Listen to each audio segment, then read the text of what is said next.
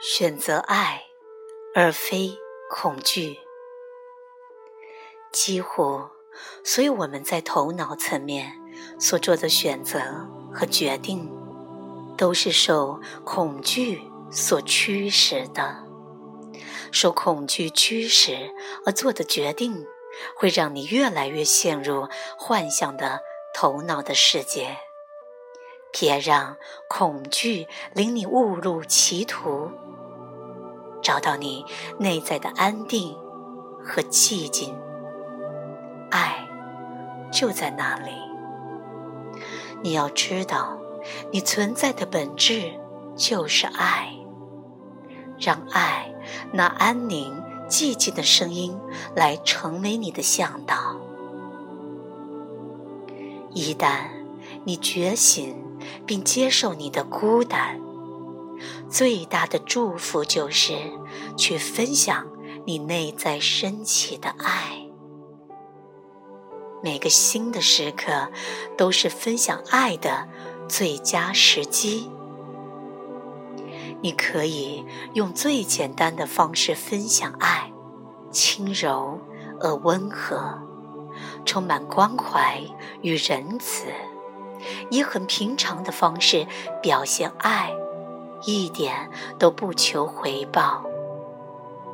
只要你处在当下，任何你所说的、所做的，都是爱的呈现。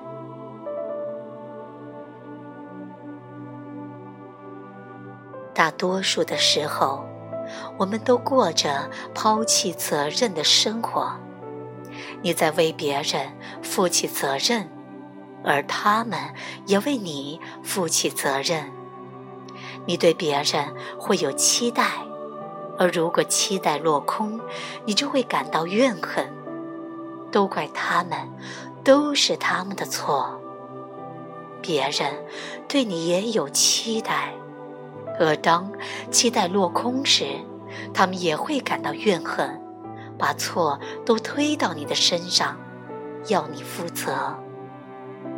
所以，你要做的就是宣告自己不为任何人负责任。那么，责任的重担就能够卸下。